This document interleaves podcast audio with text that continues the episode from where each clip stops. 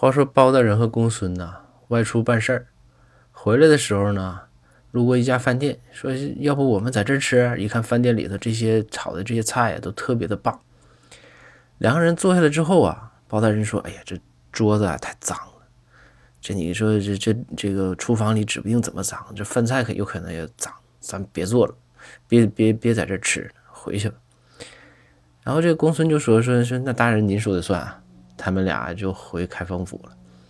回到开封府啊，包大人就说：“哎，公孙，你给那家老板打电话，让他们给咱送几个菜过来。”公孙先生就说：“说大人，你不说他那儿脏吗？”